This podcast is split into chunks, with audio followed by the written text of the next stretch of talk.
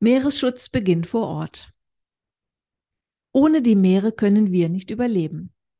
Sie versorgen uns mit rund 50 Prozent unseres Sauerstoffs und sind eine wichtige Nahrungsquelle. Ozeane speichern große Mengen an Kohlenstoff und Wärme, so stabilisieren sie unser Klima. Doch unseren Meeren geht es schlecht.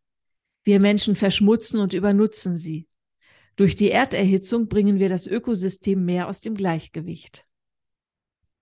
Wie kommt eine Plastikflasche von Dresden in die Arktis? Wer eine Plastikflasche am Elbufer liegen lässt, kann sie im Urlaub an der norwegischen Küste wiederfinden.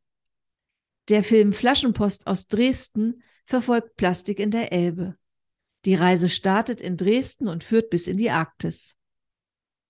Mehr in Plastik, not fantastic.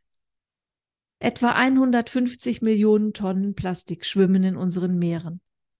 Über Flüsse und per Wind kommen jährlich bis zu 13 Millionen Tonnen dazu. Meeresströmungen verteilen sie über den Globus.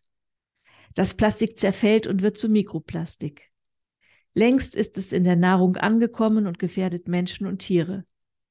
Durchschnittlich essen wir die Plastikmenge einer Kreditkarte pro Woche.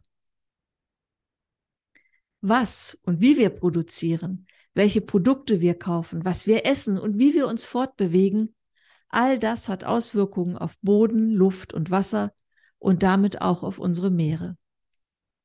Politik muss handeln, durch gesetzliche Vorgaben und Kontrollen Nährstoffeinträge verringern, vor allem in der Landwirtschaft. Nulleintrag von potenziell gefährlichen Stoffen erreichen. Plastikherstellung reduzieren. Reduce, Reuse, Recycle, Kreislaufwirtschaft als Ziel. Was ich selbst tun kann? Reduziere deinen Plastikkonsum. Unser Ratgeber ohne Plastik leben hilft dir dabei. Wünsche dir per App weniger Plastikmüll bei HerstellerInnen.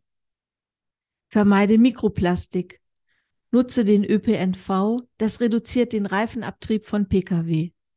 Verwende mikroplastikfreie Kosmetik, kaufe möglichst plastikfreie Kleidung.